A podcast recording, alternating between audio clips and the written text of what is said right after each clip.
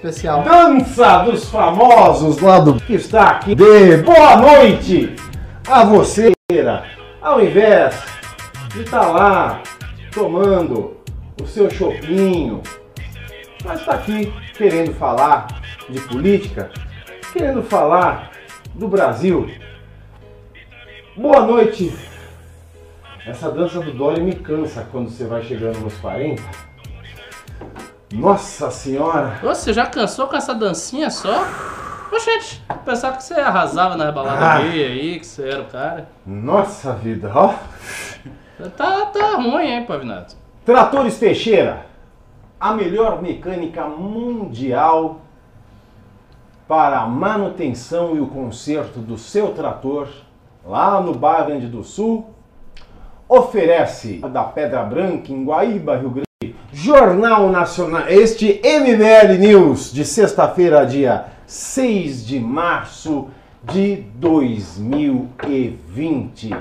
Hoje nós estamos aqui com a presença ilustre do ministro da Economia? Não. Senhores, Da Educação? Não. O ministro do MBL, Ian Garcês, boa noite. uma honra estar convosco novamente.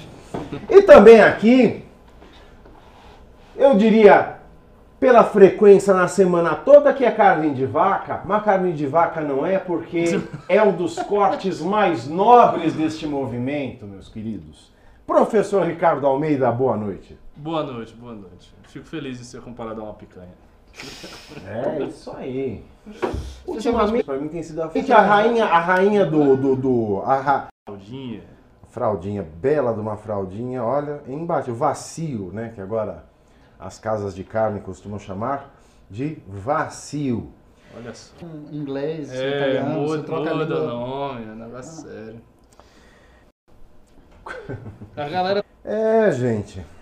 tá louca aqui querendo saber se você ainda é olavista. Ele vai dizer, pimbem isso, É perguntem se o ministro é olavete. Tem muita Perguntem gente vendo aí. documentário, pelo jeito. Não, viram no É. documentário. Sei lá, firme e forte, o Olavo tem razão. Perguntem aí. Eu vou tirar isso aqui que está muito calor. Eu recebi muitas vezes essa pergunta no meu Instagram nos últimos dias. Se você é olavista, Aham, por causa do documentário. por que, que você não responde se eu lavo o seu cozinho? Ninguém tem nada com isso. Ah, Não é? Vamos lá. Brasil, nesta última noite de quinta-feira e neste dia de sexta-feira. Ontem nós tivemos um news bastante expressivo. Uhum. Hoje nós começamos aqui com um Muito público fraco. já cansado, né? Um público que fala assim, eu vou ver é, esse. Eu vou ver esse bigode de novo falando mal do Bolsonaro. Falando isso, a gente tem um link direto com o Urbão Caminhoneiro, não tem? Se- Daqui a pouco. O Urbão Caminhoneiro está muito, tá muito enfiadinho nesse programa aqui. É? Tá muito enfiadinho nesse programa. Vamos começar com a pauta de hoje. Uma pauta, eu vou dizer para vocês, complexa, porque este país é muito complexo. Deixa eu abrir aqui que eu tô perdido aqui ainda. Nosso serviço essa tarde está especialmente bem organizado. Nossa, Guto Zacarias escreveu aqui a primeira pauta, Gigante. gigantesca. É, veio um manual hoje, né? Ele fala aqui: o governo afasta investidores e atrasa reformas, diz Maia. O presidente da Câmara, Rodrigo Maia, disse nesta sexta que o governo Jair Bolsonaro tem contribuído para afastar investidores do país. Ele também responsabiliza o Ministério da Economia pelo atraso no andamento das reformas, afirmando que líderes do Congresso irão se reunir com integrantes da pasta para organizar uma pauta que ajude o Brasil. Disse que há ministros que deveriam garantir o equilíbrio e passam a ser ministros do desequilíbrio, fazendo referência ao ministro, ministro-chefe do Gabinete de Segurança Institucional, Augusto Heleno. Aliás, hoje eu disse em rede nacional de dar milho às pombas, perdendo boas oportunidades. Diz Maia, o próprio governo vem gerando uma insegurança grande para a sociedade e investidores. As pessoas estão deixando de investir no país por esses problemas do meio ambiente e da questão democrática. Maia diz que o país vive um momento difícil na relação entre os três poderes. Vivemos uma crise econômica, diz ele, sem dúvida nenhuma. Os dados do ano passado confirmam isso. A agenda do parlamento passa a ter outra preocupação. Teremos uma reunião para que a gente possa compreender qual o tamanho da crise e o que aqueles que têm uma cabeça racional no governo podem dialogar com a Câmara e o Senado. Fecha aspas. Sobre a agenda de reforma, citou a demora no envio das propostas do Executivo nas áreas tributárias e administrativa. Diz também que a votação de projetos como a independência do Banco Central poderia ter avançado se não perdesse tempo com outras questões. A PEC emergencial é outro assunto abordado pelo deputado. Diz ele: perdemos um ano na PEC emergencial, que é a mais importante para organizar as contas públicas. Maio disse também que um governo sem base parlamentar dificulta o trabalho legislativo.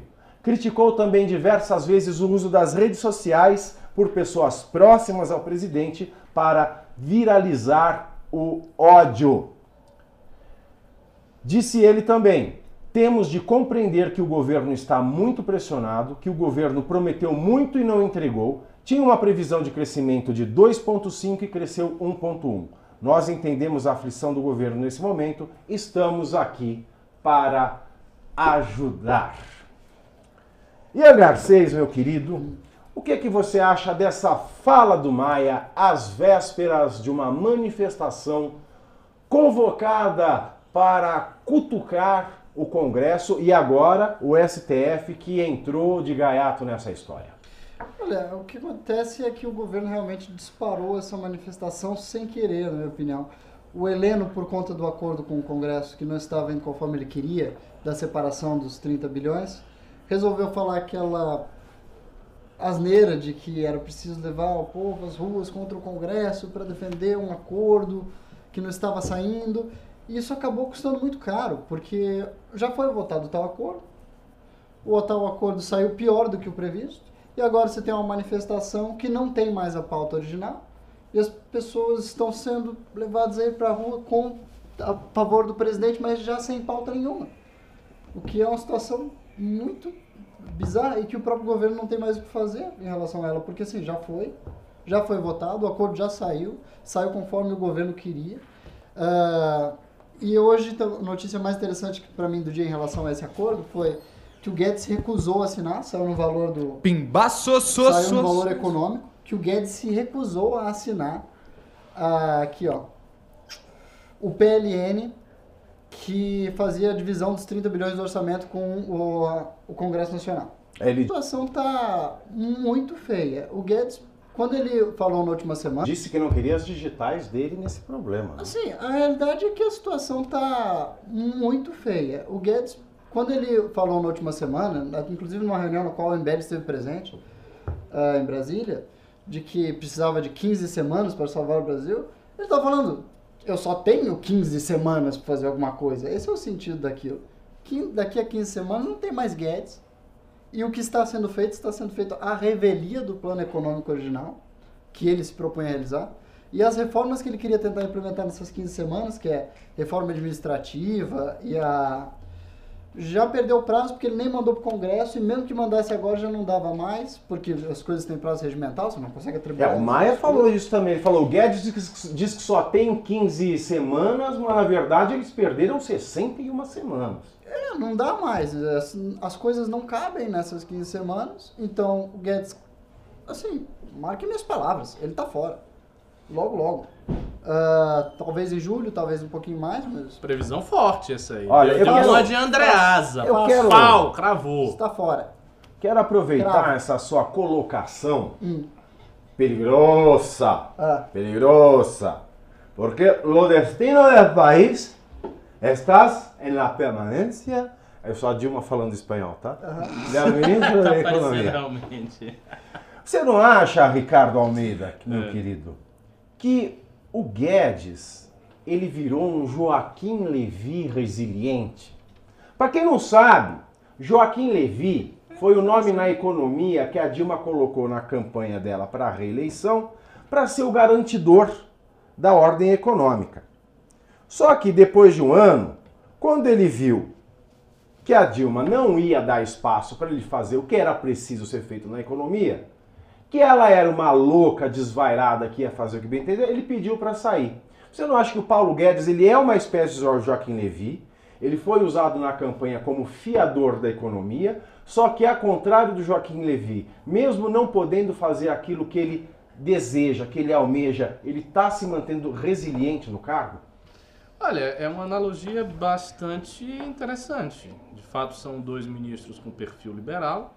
É, eu diria que tem diferenças importantes, porque o PT não é um partido doutrinariamente de perfil liberal, ao passo que o Bolsonaro, doutrinariamente, é, uma, é um camaleão. Né? O Bolsonaro vai para onde ele sente que ele deve ir. O Lula né? também dizia tem... que ele é um camaleão, lembra? É verdade. Lula é verdade, também é verdade. dizia isso, mas, que ele mas, é um camaleão. Mas assim, do, do, ponto de vista programático, o PT nunca abandonou e reiterou agora no sétimo Congresso Nacional, e todo o caderno de tese do PT está na internet para quem quiser ler o caderno de tese. E você vai, se você ler o caderno de tese todo, você vai ver que eles reiteram várias vezes, em várias passagens, várias passagens, o compromisso histórico do Partido dos Trabalhadores na construção do socialismo, isso está tudo lá.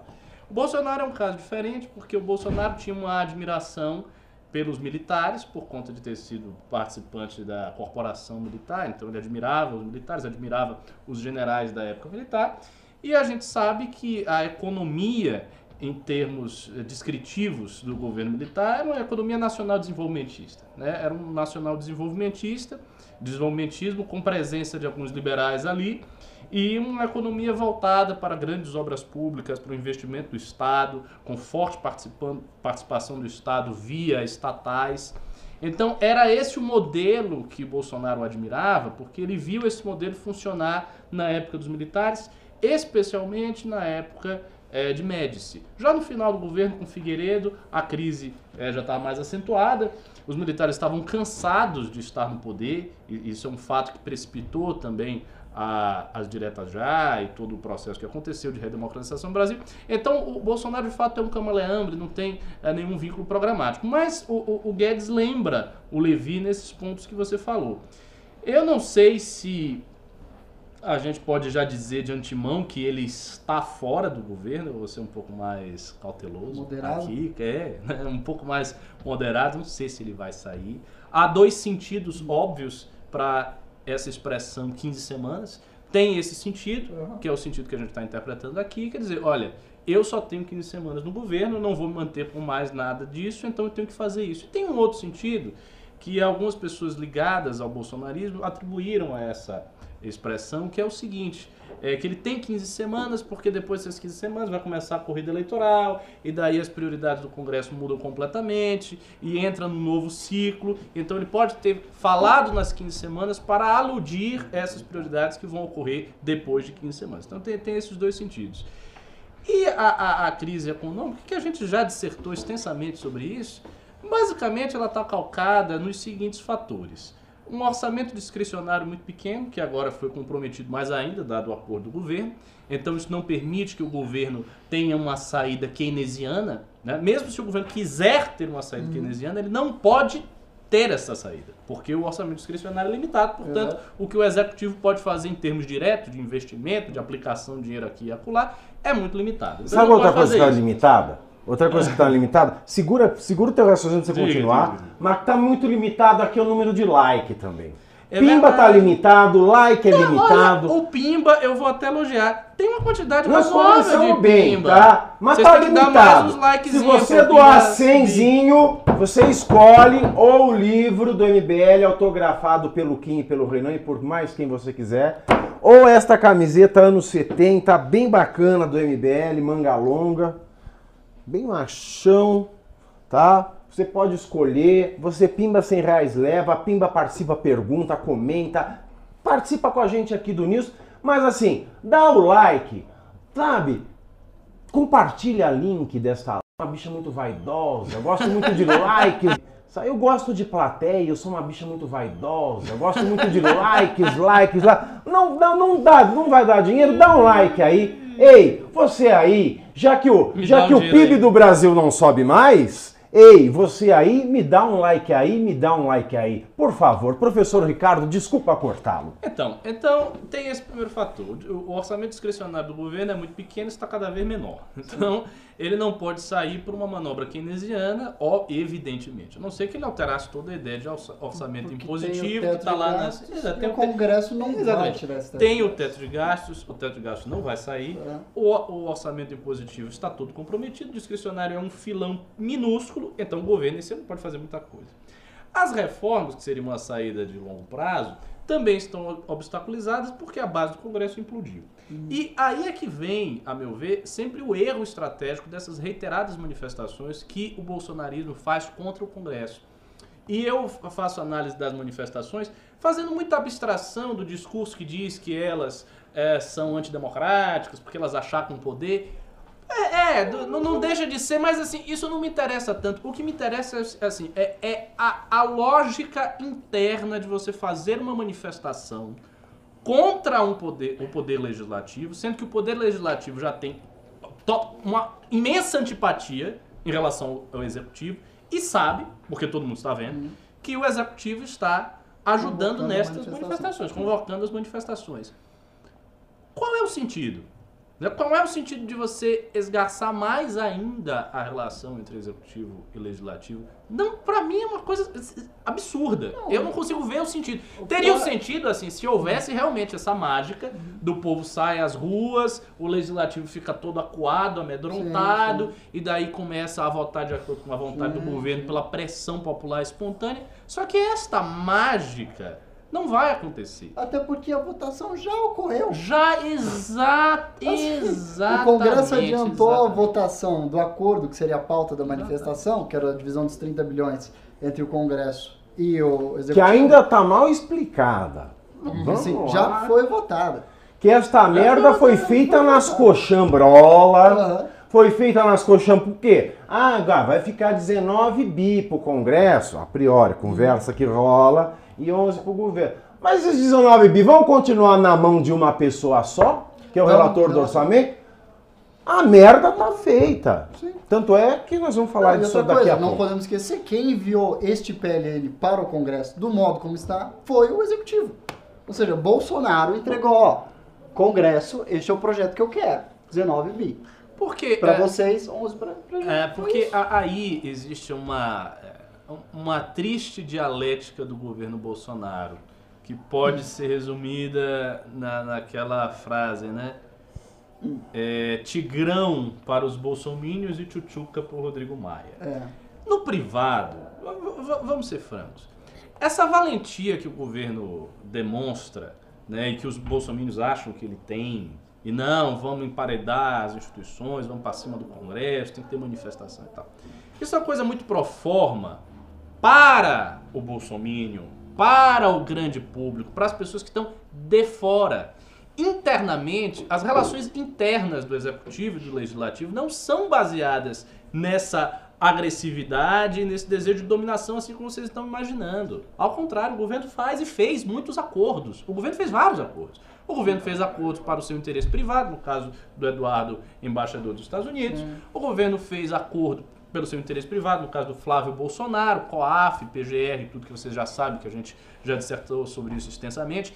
E este acordo provavelmente tem a ver com a esperança vã do governo de que ele pavimente uma aprovação dessa ou daquela reforma Sim. por parte do Congresso. Só que isso não vai acontecer desse jeito, por quê? Porque o Congresso vai aprovar as reformas que ele quer, Sim. no momento que ele quer, do jeito que ele quer. Então você não tem um o governo não tem um controle sobre o Congresso, sobre o modo como o Congresso vai aprovar essas reformas. Algumas reformas serão aprovadas, a gente sabe disso, mas vai ser aprovado quando ele quer, do jeito que ele quer, naquele momento político mais especialmente danoso para o Bolsonaro e mais especialmente menos danoso para o Congresso. É que é você achar o, o, espírito do tempo, né? o tempo certo de você fazer as coisas. E ele sabe fazer esses cálculos. Obviamente vai ser depois das eleições, obviamente vai ser um momento de fragilidade do governo em que uma reforma administrativa que porventura passe seja pesada para o governo, porque ela implica em brigar com uma série de corporações é, do poder do, do, do serviço público. Então tem todas essas circunstâncias e elas não vão mudar com acordo ou sem acordo, com manifestação ou sem manifestação. Então o que a gente está vendo é, aquela, é aquilo que o, o, Renan disse, é um governo que não deu errado ainda, mas se inviabilizou. Ele está todo preso, está todo atado e não consegue sair daí. O Paulo Guedes não tem margem para ele fazer muita coisa. Acho, acredito que ele não vai fazer mais nada. Ele vai simplesmente olhar o cenário acontecer diante dele. E é isso. E eu acho que é, todas as vezes que a gente se Renan. sentar neste sofá. O primeiro caso da história é que um governo se inviabiliza antes de dar errado. É, pois é, o governo se inviabilizou, tem popularidade ainda, isso ainda segura o governo, é bom que se diga. Né? Ao contrário do governo de Rousseff, que estava com a popularidade lá no chinelo, o governo Bolsonaro mantém uma popularidade razoável. Eles conseguiram um feito político, uma vitória política, que é manter a estagnação dos 30, 30, 30. 30 de desaprovação, 30 de aprovação e 30 de razoável. Então ele está ali, ele está tocando isso desse jeito. Mas, no meu entender, eu acho que são três os fatores que seguram essa popularidade. O primeiro fator é o seguinte: o primeiro fator que segura a popularidade é a pauta de costumes que infelizmente boa parte da direita e praticamente toda a esquerda não olha com a devida sensibilidade.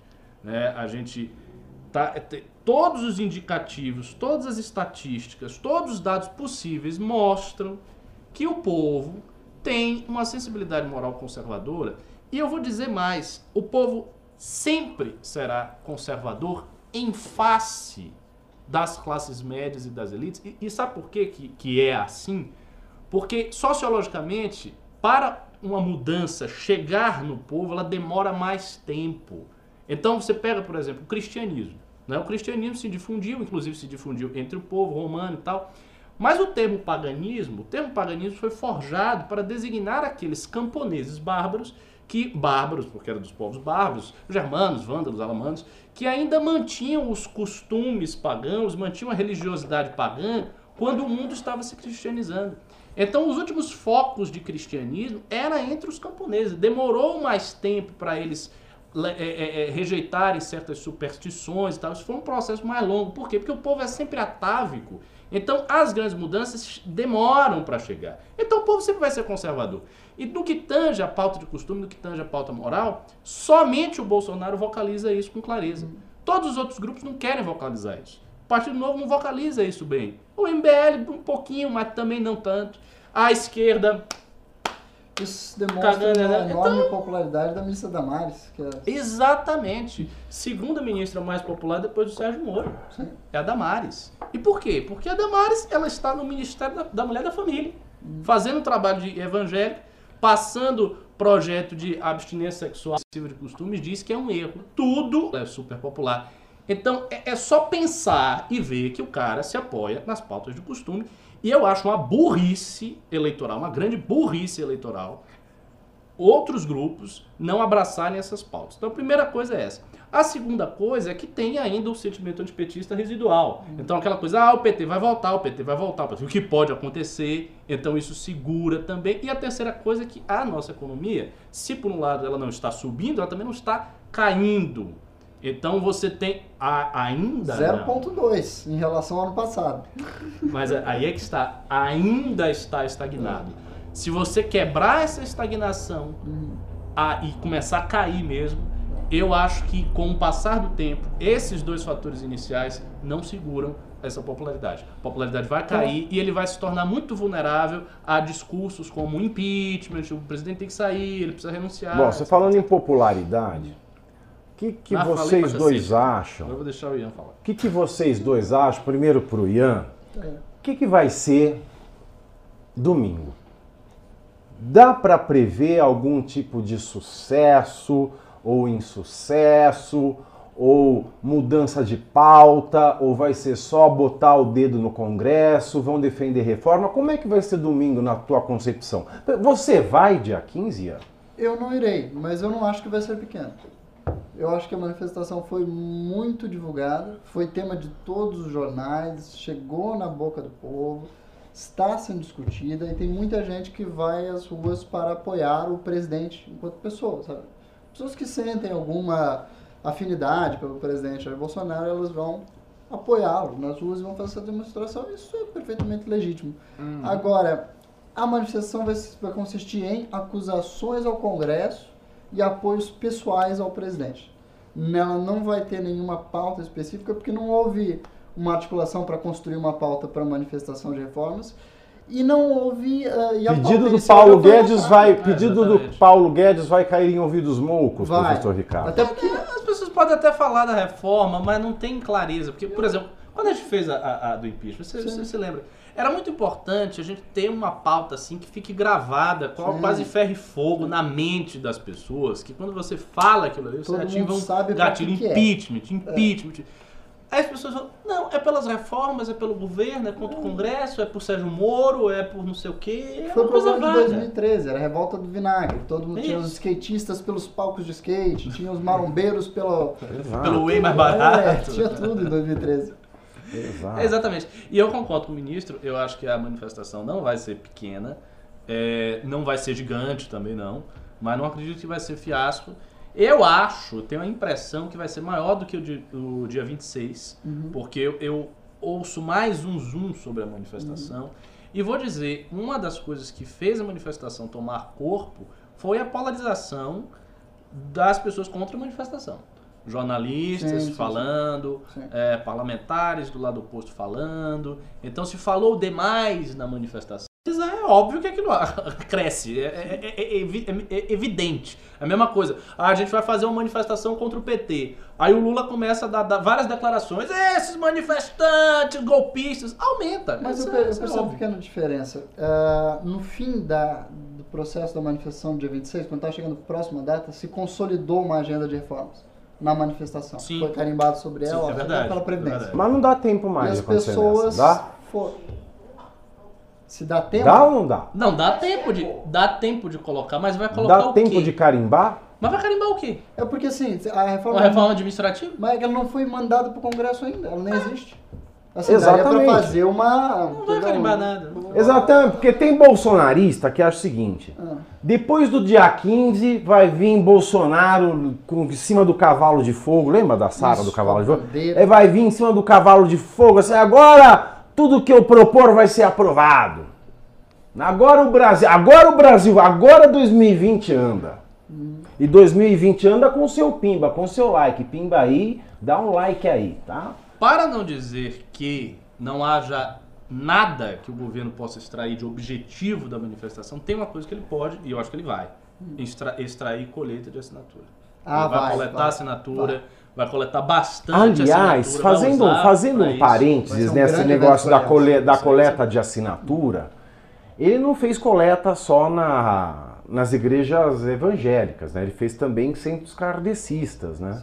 Dado o número de pessoas mortas que se inscreveram ali. E o senador Flávio Bolsonaro teve a cara de pau de dizer que as pessoas mortas na lista do Aliança pelo Brasil foi mero erro de preenchimento. Uma lista com 20 campos para preencher foi erro de preenchimento. eu, sinceramente- Era muito menos esfarrapado se ele dissesse que foi um médio em bolsonarista é tão idoso, assim, tem, Eu eu lá sinceramente não sei que o público bolsonarista é tão idoso, assim, tem que mandando spam no WhatsApp, Eram pessoas que estavam na eleição do Bolsonaro que morreram elas e que vacinaram, queriam, eles né? depois morreram, entendeu? É, é, é, pode prazo. ser, né? Você vê que um presidente é tão amado que até os mortos Eu não apoiam. duvido, eu não duvido. Exato. Mas é, é isso. Dia 15, depois do dia 15, vem alguma coisa além do dia 16, Ian Garcês? Alguma coisa além Ó, do rimou, hein? 16? Depois Vem, do dia Embaço, 15, a- su- su- o que vai acontecer além do dia O 16? dia 17. Demorei porque eu fui fazer a conversão. Não, Não vai acontecer absolutamente nada, É. a meu ver. não, não tem uma, uma sinalização que vem em seguida, não tem uma... Não tem, não- Não tem. literalmente não tem. Porque o povo, o, o, bos- o gado, o gado que vai na manifestação, porque o problema dele não é o coronavírus. O problema Que é dele é febre aftosa. cheia de idoso, né? O problema deles é febre aftosa. O gado, mesmo- o gado acha que o, que o Brasil vai, o Brasil vai, vai avançar depois dessa, dessa passeata. triste.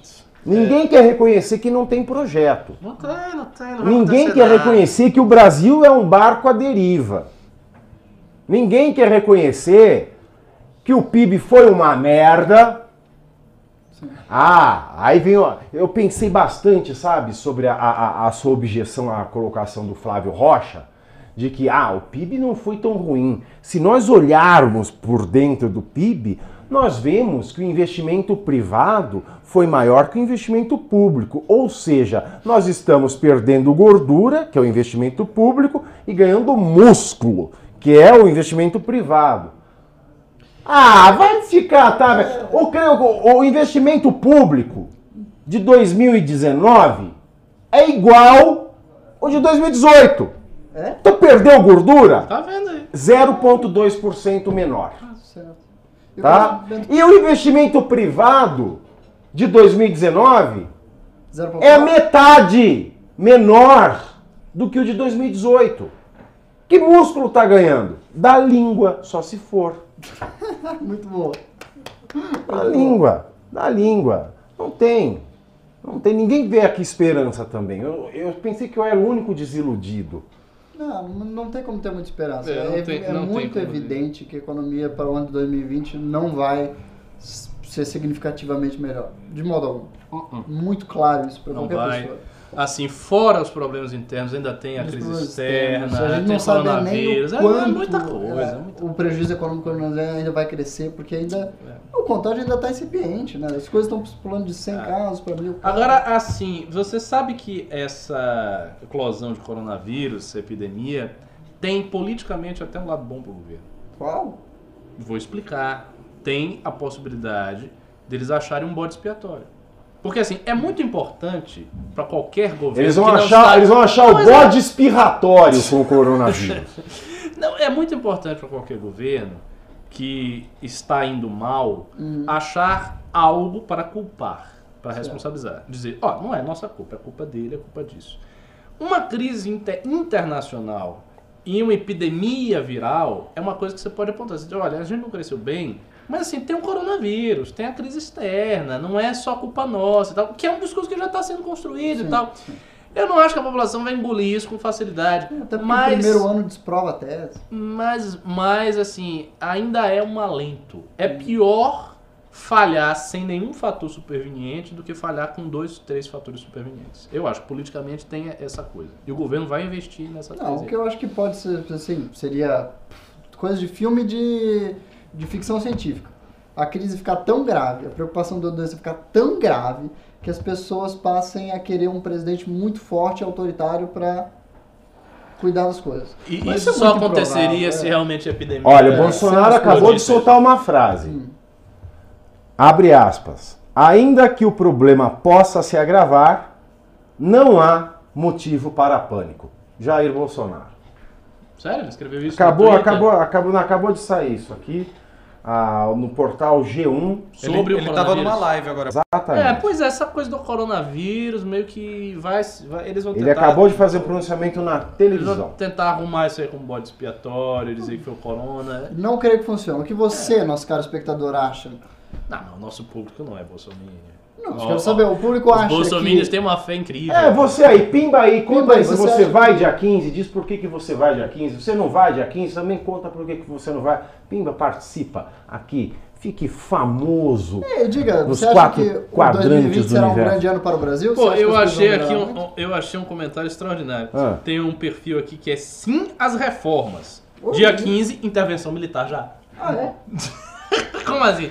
Aí os militares tomam tudo, aí eles fazem as reformas. É. É, bom, é uma Bem, o, possibilidade. que, o que eu tô vendo também é o seguinte: tem um monte de gente que tá indo. Sabe a estratégia do bode na sala? Você coloca um bode pra tirar o tapete? É. O cara vai chegando assim, eu quero uma intervenção militar, entendeu? Mas se não der uma reforma já tá bom. eu preferia que não houvesse representação política. Mas, tiver, havendo. havendo, bota todos os bolsominions aí dentro. Olha, hoje eu ouvi de gado, lá na, na, na- Jovem Pan, eu ouvi de gado comentarista dizendo que a economia tá boa. Eu vi isso. Com todas as letras. Que a economia tá sucesso.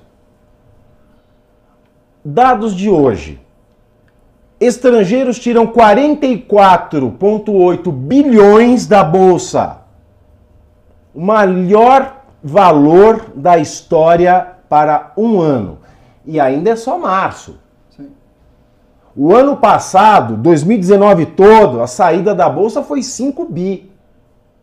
Nós já estamos em 45 com dois meses no ano. Tem são- 10 meses ainda. Como é que alguém pode falar que a economia está bem com uma fuga de investimento dessas? Com o dólar ontem batendo a 4,68, fechando a 4,65, hoje fecha a 4,63. É, há uma constelação de coisas aí.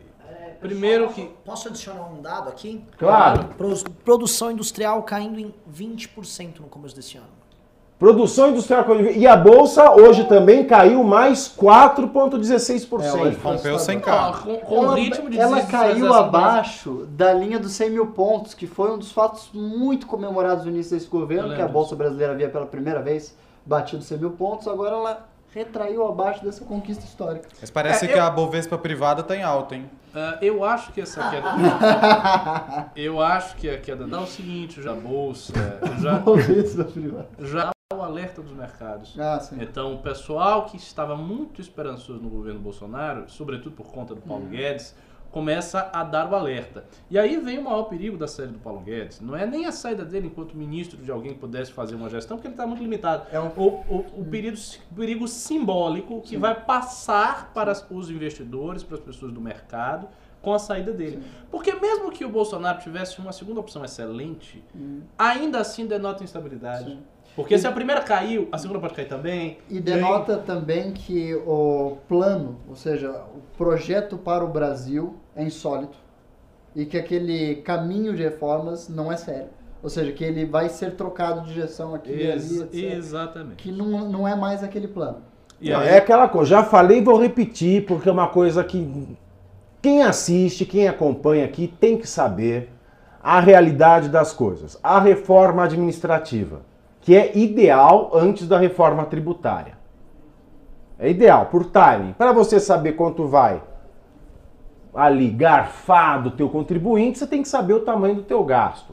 Então é melhor você fazer a reforma administrativa e ver o gasto para depois fazer a tributária. É melhor a ordem das coisas. A administrativa só não for brecando que não quer mexer com os privilégios dos atuais servidores.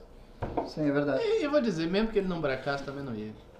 E- Eu acho que essa reforma, se passar, vai ser em 2021. E se passar, vai ser muito, muito aguada. Mas muito veja, aguada. era um projeto assim que sempre foi defendido por liberais no Brasil. Lembrando, tipo, nos governos anteriores que tiveram ministros liberais, sempre foi o foco reforma administrativa. Uhum. Vamos atrás dos super salários, essas coisas todas. E agora é um projeto muito caro, o Guedes, que ele vem tratando. Desde assim, o Collor, né? O é, caçador de o Collor. marajás. Exatamente. O Exatamente. Collor fez a reforma da administração pública. Ele fez. Ele fez. Ele foi fez, muito ele importante. efetivamente fez. E em parte ele perdeu enorme popularidade por causa disso. Exatamente. E o Bolsonaro, ele vem de servidor público. Ele era o deputado dos Milico do Rio. É, a base dele era... Pior ainda, ele é não só ele era sindicalista do servidor é, público. É verdade. Então, para uma pessoa como essa, vindo desse, dessa zona, dessa, dessa época, é muito, muito, muito difícil imaginar que... Indo de uma zona para outra. É, imaginar que ele não calcula os prejuízos eleitorais imensos que teria. E é provável que tivesse Exato. mesmo. E, ele, e, eu- e a essa altura do campeonato, ele tá cético em relação a qualquer papo reformista. É, porque Porque assim... disseram pra ele que a reforma da Previdência É, ia dar PIB de 3,5, ele não viu, deu, viu de em agora quer ferrar o servidor. é. Não vai dar, eu vou me lascar, não, vou me não, lascar. não, não vou, não vou pra essa linha não. A gente podia ler uns pimbas, porque eu tenho sempre a impressão que as Vamos, pessoas nós vamos ler os mais. pimbas, nós vamos ler o pimba As daqui a pessoas pouco. pimbam mais você vai pimbando, pimbas. você vai pimbando, curte aí a nossa live, dá uma curtida, porque você curtindo, você também nos ajuda. Curte, pimba, avisa o pessoal todo que a live tá bacana, que o conteúdo tá legal. Só para fechar esse assunto de economia e a gente entrar nos pimbas, todos de um assunto só, Maravilha. né, para facilitar. Nós falamos aqui dessa dessa loucura toda que tá Brasília, não é? É, Rodrigo Maia diz que não tá legal, essas manifestações estão fazendo atrito à toa, as reformas não estão acontecendo porque o executivo não manda, o executivo não manda porque não tem plano, vai passar dia 15, vai ser só dia 16 porque o governo nem, não tem nenhum projeto econômico de país, o PIB cai, o dólar sobe, a bolsa cai, investimento estrangeiro corre, a indústria despenca, ou seja, nessa baderna toda ainda tem a questão do orçamento impositivo, que nós falamos um pouco aqui, e essa questão toda começou com o escarcel do general Heleno, dizendo que o Congresso é chantagista. E Angarcês, o Congresso é chantagista? Você aí de casa, o Congresso é chantagista? Pimba, eu quero saber a sua opinião. O Congresso é chantagista? Olha, bem dizer da verdade, sim. É. Para a política Congresso é institucional chantagista. real Sempre funciona foi. assim mesmo. É assim, não é exclusivo do Brasil, é assim que funciona no planeta Terra inteiro. O legislativo ele vive eh, de pressionar o, o- o executivo para conseguir o que ele quer pro eleitor dele ou para ele. Uhum. E, bem, é assim que as coisas funcionam. Mas é claro que. E não há alternativa para esse. eh, não vou dizer assim, não há necessidade nenhuma de haver corrupção, mas existe esse peso e contrapeso da relação com o Congresso, que é as tentativas dos, eh, dos seus eh, representantes eleitos de conseguir benefícios para os seus eleitores, em tese. Então, essa política de chantagem sempre vai existir. Claro que no Brasil, em muitas épocas, ela foi uma política de chantagem para a corrupção, ou no caso do governo do PT, uma chantagem que partia do próprio executivo, que é o mais comum, né? Para corromper os parlamentares. Pra passar cons- as coisas do executivo. Exatamente. Que é o mais comum, na realidade. E essa chantagem foi boa ou ruim no caso do orçamento impositivo, professor Ricardo? No caso do orçamento impositivo, eu acho que foi ruim. Porque, assim, eu acho que, dado um governo estrangulado do jeito que está, quanto maior fosse o seu orçamento discricionário, melhor ele estaria. Eu- por que, que ele estaria melhor? Porque ele estaria com mais ma- uma margem de manobra mais ampla para poder fazer certos investimentos públicos e tentar, de alguma forma, reaquecer a economia. Dado que a- a- o aquecimento da economia via exclusivamente de reforma, é um negócio que a gente está vendo que não vai acontecer. Então o governo teria que colocar de lado certos princípios ideológicos e tentar usar o orçamento discricionário, só que ele é muito pequeno. Tem a PEC do, do- do teto dos gastos, É, que é o, o, o, o- aonde a, a, a porca torce o rabo, digamos assim, que é, veja bem, uma PEC muito defendida pelo MBL e que tem um sentido lógico total, porque vincula a despesa ao crescimento do PIB, ou seja, faz com que o governo seja obrigado a ter uma responsabilidade no trato com as despesas que ele não vinha tendo ao longo de muito tempo. Então, a PEC do, do teto dos gastos, neste sentido, é uma reforma que passou no governo Temer com o espírito daquelas reformas do Fernando Henrique Cardoso, como a, a lei mesmo espírito dessas reformas de gestão modernizante, de gestão eficiente. O grande problema é que você tem um país com assimetrias brutais e, e- e- um país que, assim, é funcionando. Por aí, em termos do gasto público, com o PIB que não está crescendo. E aí todo mundo vai ficando parado. É- essa é a sensação. Há uma sensação de imobilismo. Então eu acho que essa questão do, de você dar 30 bi ou 17 bi para o relator do orçamento, isso é péssimo. É muito dinheiro, muito. Ó, tem, tem urgente, urgente. Você vai cair da cadeira aí em casa. Eita. Nós temos aqui mais um desdobramento do caso Gabriel Monteiro. Sério? Sério.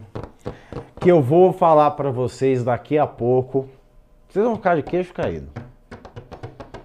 Vocês vão cair da cadeira. Eu acabei de receber aqui. Polêmico, hein? Olha, você fica aí ligado, quer saber desdobramento e novidade, chama o pessoal, dá um like, participa aqui daqui a pouquinho, saindo da pauta econômica, nós vamos voltar aqui e tem gente pedindo. Aham. Bom, e pe- Gabriel Monteiro daqui a pouco. Põe aí na, na- na- na descrição. Gabriel Monteiro, mais Gabriel Monteiro daqui a pouco. Beleza. Olha, esse negócio do orçamento impositivo, né? Fica aqui 30 bilhões, 17, 19, vai ser só um deputado que é relator, vai ser outro, vai ser. Ninguém sabe. O que aconteceu hoje? O Kim, nosso Kim, ele apresentou três emendas ao acordo, né? supondo que, que foi um acordo, né? Essa, essa resolução dos 19 bilhões, ele apresentou três emendas para se regularizar essa questão do orçamento impositivo. O Jair Bolsonaro ele tinha enviado três projetos, né? E o Kim ele mandou agora outros. Quem não se conforma com o fato de o governo fazer acordos às escuras com o Congresso e, ao mesmo tempo, disparar contra o legislativo nas redes sociais. Diz ele: protocolei três emendas aos PLNs, projetos de lei nacional, para acabar com as emendas impositivas do relator. Esse, mais este jabuti do presidente. Devia ser jabuticaba, não é? Um jabuti também. Um jabutita, afirma o deputado. Votei para manter o veto 52. Tenho denunciado a hipocrisia do governo que faz acordos nos corredores do Congresso e se faz de santo nas redes sociais. Se depender de mim, o cidadão não vai pagar essa conta. A emenda 4. Ele apresentou três emendas: uma emenda 4, uma 5 e uma 8. São os números dela.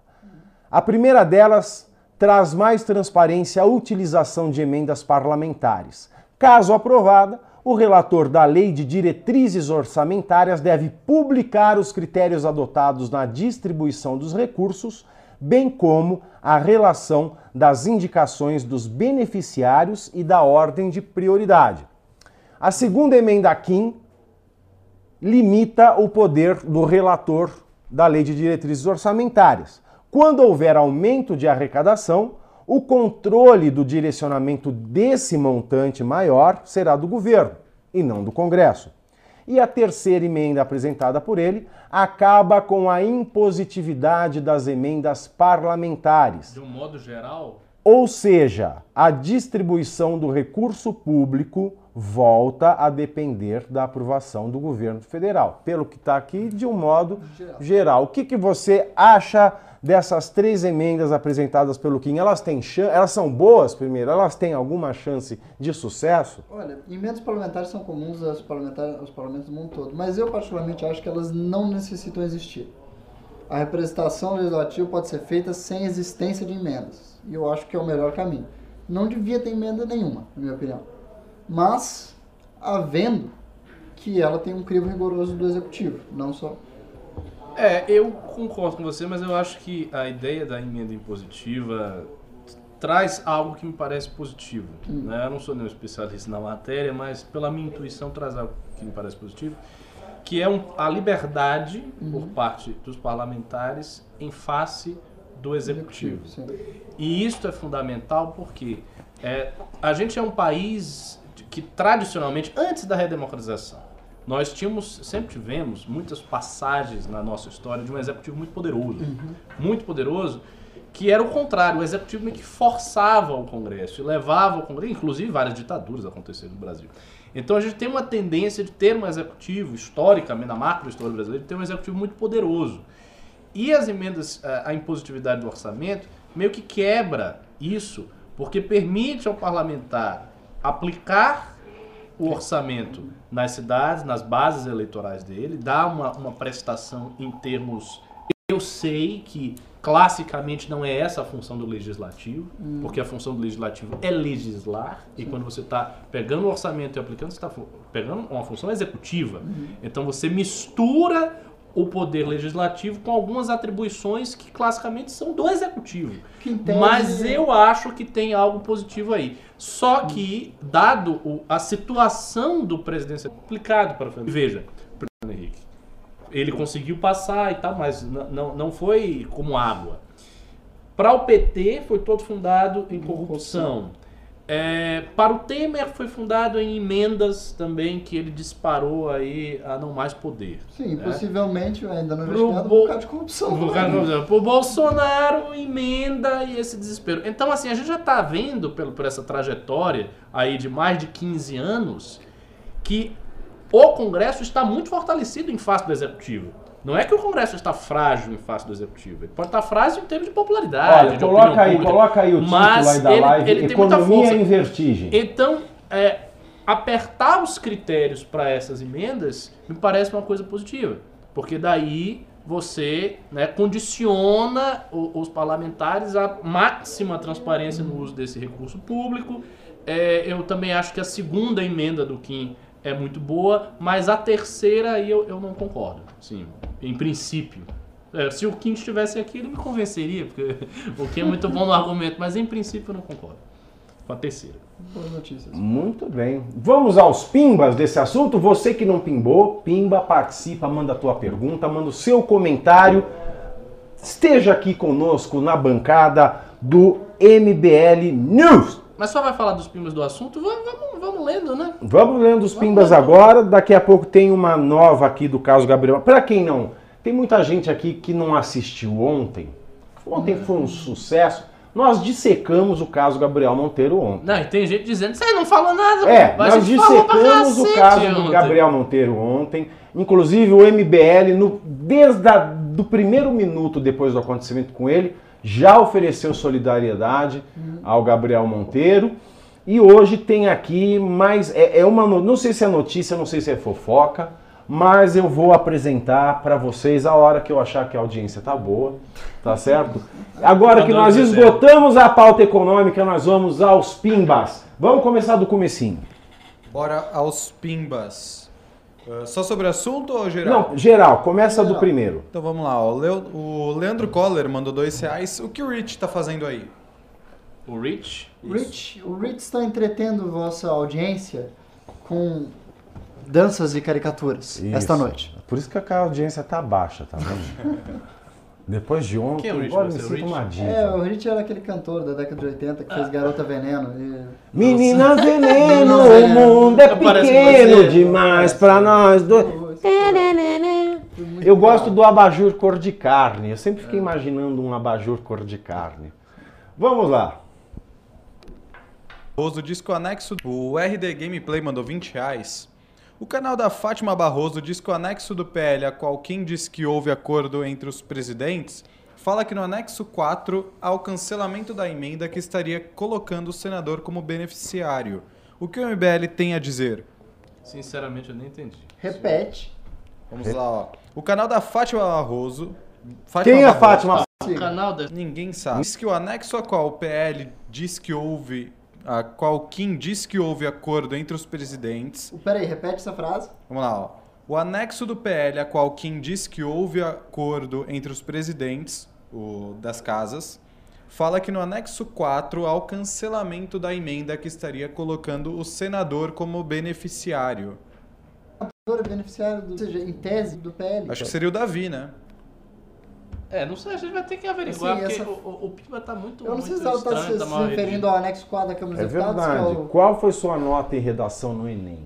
É, e tipo, tem um A sem H. Eu entendo que seja um A de haver, mas não sei também. A de amor, B de baixinho, C de coração. Bem, se é desejar uh, D de docinho texto, é de nós escola, F de feijão. Vamos para o próximo Pimba.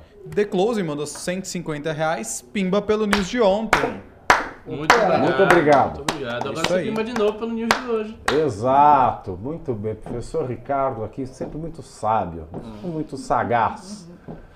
O Caio Aguiar mandou 2 dólares e disse assim: tal 2 do- dólares são o quê? 80 reais. É.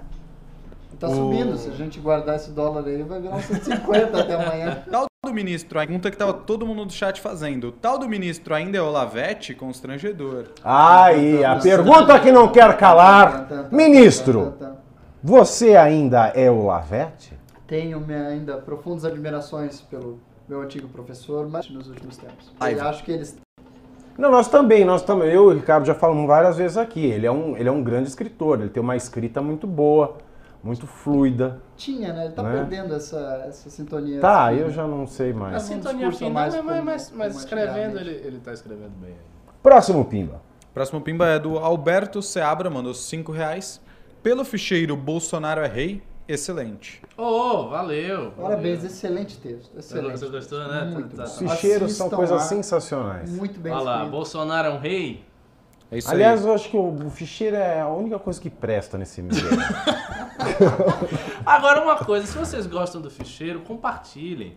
Porque às vezes tem ficheiros que eu sei que são bem melhores do que os outros e tem uma audiência que é a mesma ou mais baixa e não adianta, pô. É, isso é um péssimo incentivo. Vocês têm que compartilhar o ficheiro que é bom, você tá vendo que é bom. Kit do Vai Compartilha à vontade, bota nos grupos da TI. Educa mais que o kit do Vai da empresa corrupta, hein? É verdade, É. o MBL está processando o MEC, não está exato. O MEC fez Rubinho tá, tá processando nós três aqui agora por estar o falando isso. estava, fazendo, realizando um contrato com uma empresa que já foi condenada por corrupção. Já e o CAD já ori- tinha orientado a não fechar negócio com essa empresa. E não só contratou, Aham. contrato milionário de quase 200 milhões, sempre ele, vai às redes sociais pedir à população de todo o Brasil que faz do Ministério da Educação, pedir à população de todo o Brasil que pressionem a prefeitura para contratarem a empresa para entregarem o mesmo kit. A empresa já condenada A empresa já condenada, hein? E o nosso querido Rubinho já processando todo mundo que for preciso para deter essa aberração. É isso aí, É isso sem aí. dó, Rubinho. Próximo Pimba. Anderlei Pastrello mandou 10 reais. Ou lava à vista ou lava a prazo? Putz, trocadilho ruim do caralho. Você tem certeza disso. É muito ruim mesmo. É bem ruim. É bem ruim. Ah, Gustavo Freitas mandou 2 reais. Qual a posição do, sobre o Gabriel Monteiro do MBL? Olha lá. Quer fazer um resumo de ontem É, vamos- em, em três palavras? Nós gostamos dele. Boa. Leandro mas- não, não, não, não, Não, pô. sério, sério. Não, é o seguinte, assim que aconteceu o caso do Gabriel, o Renan se predispôs a fazer qualquer coisa que ele precisasse, o MBL está aqui para o que ele precisar. Ao nosso ver, não há muito que o movimento possa fazer, porque é uma questão de processo interno, disciplinar lá da corporação, então a gente não tem como exatamente influenciar a PM do Rio de Janeiro. É, mas a nossa solidariedade está estendida a ele. Ele é um menino muito bom nas redes sociais, ele é um cara que é realmente corajoso. É, é, um- é uma pessoa que já foi do MBL, saiu porque ele é muito mais alinhado com o Bolsonaro do que a gente considera que é o correto politicamente. Mas essas diferenças ideológicas não nos fazem inimigo dele, ao contrário, nós continuamos sendo amigos deles, continuamos a estender a solidariedade para ele e no que ele precisar, estamos aí. É isso aí, olha, estamos chegando aí, a audiência está perto de mil, tá? Chegou em mil, eu vou dar esse furo de notícia, porque eu sou de dar furo, eu sou daqueles de que gosta de dar o furo, tá? Sobre o Gabriel Monteiro. Próximo Pimba. Leandro Coller mandou. Tem algo a dizer, Ian? Não, não, não, não, não. Leandro Coller mandou 5 reais. PSOL igual a comando do vermelho, change my mind. Só não é igual comando vermelho. Né? Na cor É, vamos vamos Modelito. devagar. Mano, o Assim, comando vermelho vai processar na a gente. roupagem é, tem a mesma roupagem questionamento que o vermelha. Gabriel Monteiro fez, eu vi por alto, pertinente. O texto ali, eu- mas também a gente não pode inferir que o coronel Ibis de fato é ligado ao comando. Eu não sei e não é bom dizer que é, porque a gente tem responsabilidade, a gente não pode ficar afirmando que o cara é ou não é ligado ao comando vermelho. Tem toda razão.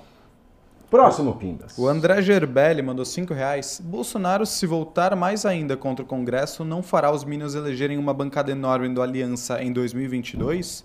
E tem gasto Esse é o país do agro, meu querido. Sempre haverá. suficiente pra isso? Não sei, eu que particularmente. Esse é o creio- país do agro, meu querido. Sempre haverá gado suficiente. Por favor, Ian. Particularmente creio que eh, o desempenho efetivo do presidente em relação, do governo em relação ao que importa para as pessoas, que é ter emprego, ter segurança, ter acesso ao serviço público, é o que vai definir. Porque na reeleição você não pode mais vender tanta expectativa, você tem que vender alguns resultados. E o governo tem um excelente resultado na área de segurança pública, isso é verdade, em gran- enorme mérito do ministro Moro, que tem atuado muito bem contra o crime organizado e fez com que índices significativos melhorassem na segurança, taxa de homicídio ao redor de todo o Brasil. Econômico bom precisa apresentar uma infraestrutura melhor, precisa apresentar um monte de coisas. Eu acho que não vai dar para ter o mesmo resultado se não entregar algo na economia. Exatamente, e lembremos o seguinte: você tem mais de 500 deputados. E Bolsonaro, no ápice, quando ele se elegeu, ele elegeu 51. Sim. E- que já rachou e já foi metade. Embora. Então, por mais que ele consiga repetir um bom desempenho eleitoral, o que é difícil, dadas as circunstâncias todas, isso não é suficiente dele poder passar tudo, porque ele tem maioria, ele não vai Oxô, Congresso, maioria absoluta. Que dirá é, é, é, quórum pra PEC e tal. Não tem, não Estou tem dizendo como. que ele elegeu um monte de gente, mas hoje ele tem o quê? 10 deputados? É isso. Então, assim, Ele tem mais uns 20. Ele vai fazer o quê? Um milagre? É. Vai ter 500 vezes a votação que ele teve? Ele teria o quê? Que ter uns 340 deputados de uma cara só. Ah, pelo menos Isso dele, é menos impossível. 275, o que já é possível. Impossível, impossível. Ninguém nunca teve isso, não vai ser Bolsonaro que vai ter. É isso aí. O Caruso Xoxoxoxô foi para o, Fer... para o Leandro Leandro, Coller, Coller, que se novo tornou um novo membro aqui do canal. Bem-vindo, Isso aí. querido. Bem-vindo. Próximo Pimba. Andrei Pastrello mandou 10 reais. Meu plano de fazer revolução armada no meio da mata miou. Fui olhar e já desmataram o Araguaia. Dia 15, sinceramente, também vai miar. Povo tá, povo tá de saco cheio. O Bolsonaro já deve ter sentido isso. Mas eu, eu tô Tivemos uma um pimbaço, manifestação, Que é o seguinte. As manifestação, Tá muito bacana o programa As aqui, pessoas estão Continue. interessadas, pelo, estão pouco interessadas pelo assunto, mas elas ouviram, estão interessadas por essa polarização com o Congresso, mas elas não sabem exatamente para quê que elas estão indo para rua. Eu tenho percebido essa, essa distância. Isso é um fator significativo na hora de ir. Ir, porque aí dá preguiça. É. Que é, Eu não- é um fator que eles têm que sempre, sempre levar em consideração, É. que é preguiça da pessoa Quando- sair da casa dela É no porque você domingo. não sabe exatamente para que você está indo, Eu dá uma preguicinha, você pensa duas vezes. Mas eu não acho que vai ser pequeno. E sabe, né, eu não sei não se ela vai ser Eu grande. vou Sabe para por quê? Porque domingo ela não vai. Domingo ela não vai. Domingo ela não vai, não vai, vai, vai.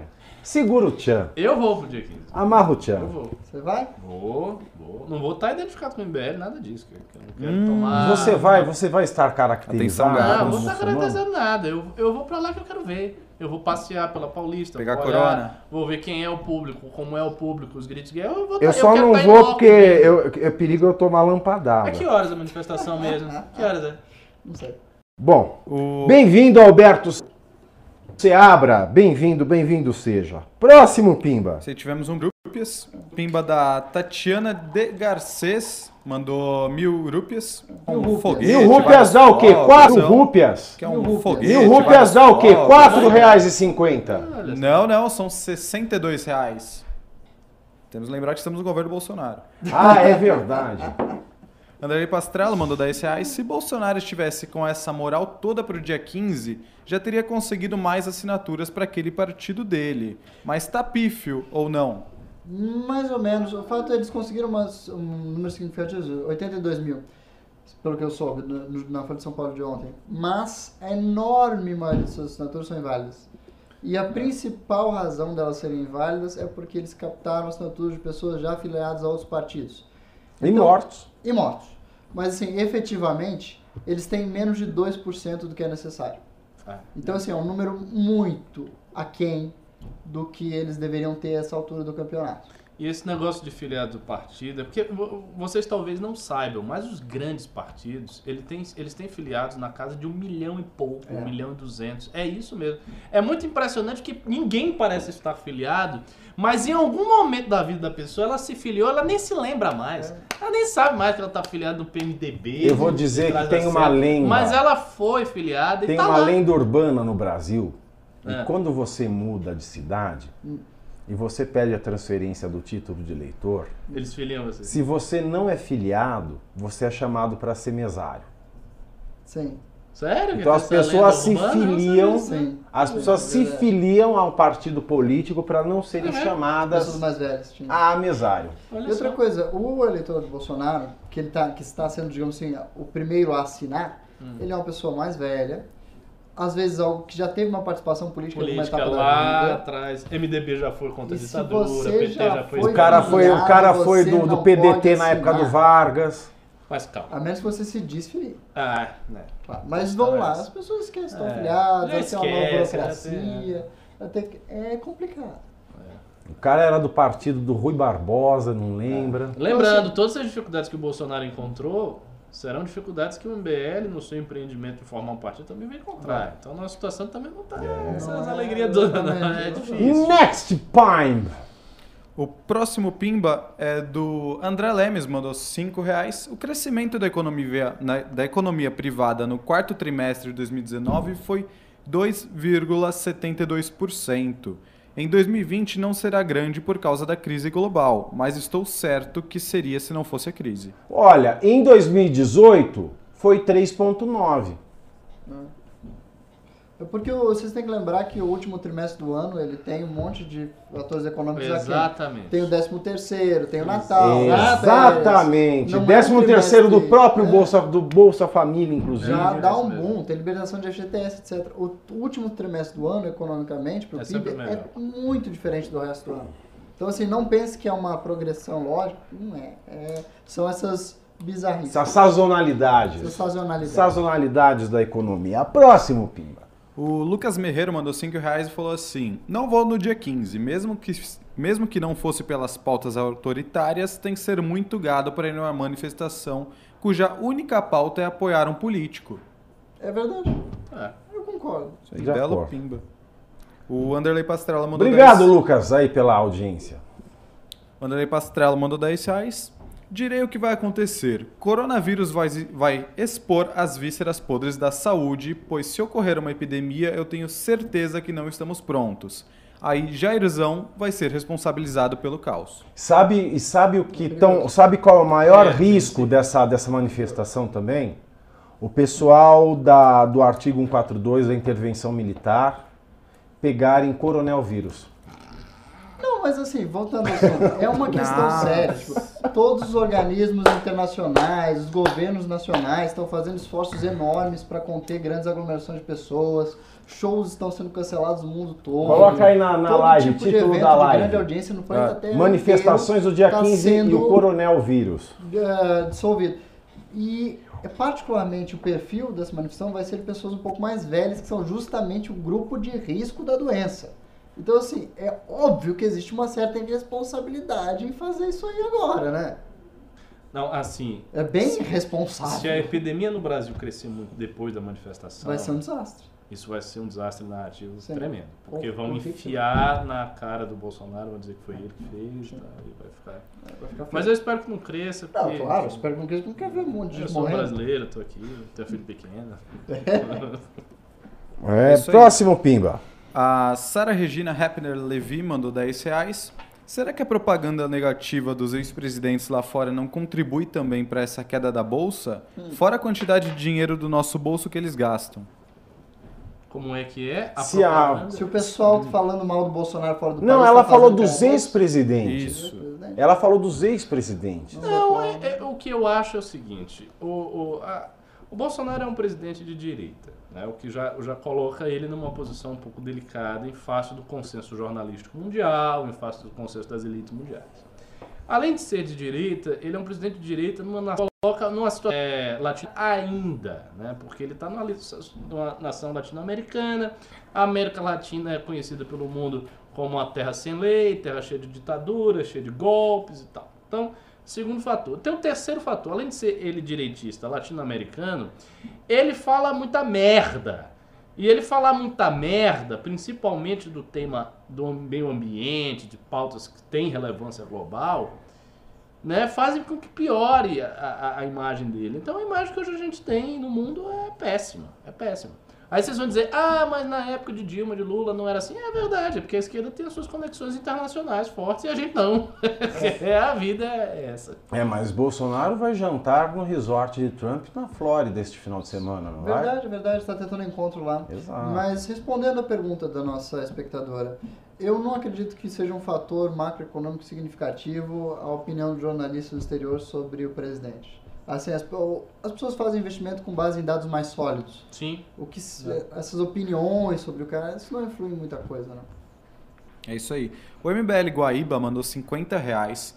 Queridos, não era melhor o governo ter feito primeiro as reformas administrativa, trabalhista e tributária antes de uma queda tão agressiva nos juros? Poderíamos ter freado a al- a alta do dólar e teríamos investimento na bolsa. É, Guedes mas falhou. o governo quer crédito, aquele, o governo quer dinheiro na. O governo esperava que esse crédito fosse fomentar investimentos, que as pessoas comprassem insumos, máquinas, etc É. e tal. Mas o que a queda de juros fez foi só as pessoas físicas consumirem mais. Lembrando que nesse ponto já havia uma tendência do governo Temer antes de queda de juros. A gente atingiu é, é, patamares bastante baixos da taxa Selic na época do Temer. Então foi uma tendência que foi continuando. Sim. Não foi um negócio exclusivo. Vale do dizer também que há vários rumores de que a política do Guedes é aumentar o dólar. Não, Exato. Tem- tem- eu já ouvi essa historieta. já. Ele vai ele tá falando ex post facto. Tipo, a coisa aconteceu. Ah, e disse, ah, Do tipo assim, o dólar tudo aumenta, o dólar aumenta, eu tenho uma real para pagar a dívida pública. Leandro O mandou 54,90. Não entendo essa briga com o Maia. Peguem os presidentes das da Câmara nos últimos 15 anos. Cavalcante, Rebelo, Quinaglia, Temer, É. Marco, Va- Marco Maia, Alves e Cunha. Ele é o mais reformista, imagina o Cunha. Ele esse é um espectador pois muito é. politizado. Exato. É, É, tá sabendo todo mundo. De e fato. isso. Exato, houve É uma, é uma, ele, o Maia representa uma melhora na qualidade da presidência da, da, da Câmara, não sem vista dúvida em nenhuma. décadas. Assim. A gente teve ali no Chinai, a gente teve uma série de petistas e PMDBistas do pior calibre. É isso aí, o Adriano Ferreira mandou 5 reais. Carniceiros, foram os últimos da internet inteira a falar sobre o Gabriel e agora vão espetacularizar. Hashtag chateado. É outro que não assistiu ontem. a Cara, pessoa, olha, a a pessoa chega com o pau duro no fim da suruba. Não, mas aí ele mandou mais 5 reais e falou: muito louco vocês terem trazido o Spencer do Criminal Minds. Muito obrigado. Muito obrigado. É, mas eu não entendo. A gente falou ontem do Gabriel. Assim que aconteceu o fato, o Renan falou com o Gabriel. Vocês querem que a gente faça mais o quê, meu Deus do céu? A gente vai lá e devolve pra ele no processo da peneira. É, o que, que, que Com ele. vai fazer a mais do que já tá fazendo? A gente presta toda a nossa solidariedade, estaremos com ele. no- Próximo, Pimba. O Victor Pazini mandou 5 euros.